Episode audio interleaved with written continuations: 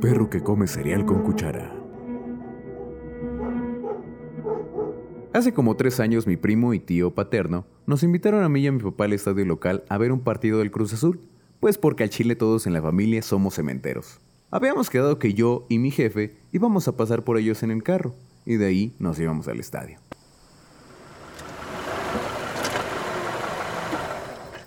Al llegar a su casa, mi primo dice que también tenemos que llevar a su hermanito de 6 años porque de último momento la doña le había cancelado y no sé qué más. Pues bueno, allí como pudimos lo colamos al estadio. Total, si nos la hacían de pedo, pues comprábamos una reventa. Bueno, el caso es que acabó el partido. Los muy pendejos perdieron 1 a 0.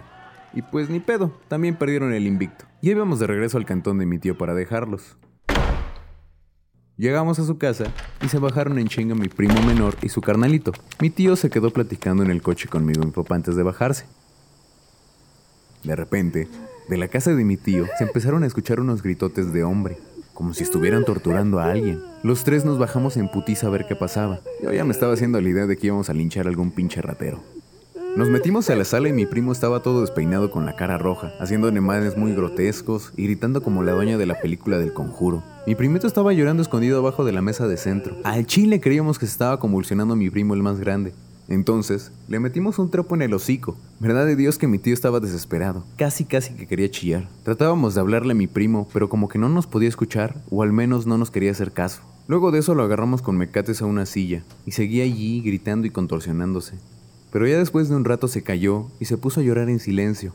Seguimos tratando de hablarle, pero parecía que no nos entendía. El primito que todavía estaba chillando, pero que ya andaba un poco más tranquilo, le preguntamos qué había pasado.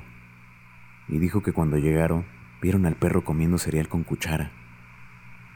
No, hombre, si vieran cuando dijo eso, mi primo grande otra vez se puso loco a la verga. Entonces ya le hablamos una patrulla, alguna ambulancia, porque ya no sabíamos qué más hacer. Ya que se lo llevaron de ahí, lo mandaron a una clínica para loquitos. Y para no hacerla más larga nos dijeron que al morro se le había zafado un tornillo para siempre. Con el calor de la situación, creímos que mi primito se estaba expresando mal, pero después de unos días, ya con más calma, cuando le preguntamos, nos volvió a decir que cuando llegaron, vieron al perro comiendo cereal con cuchara.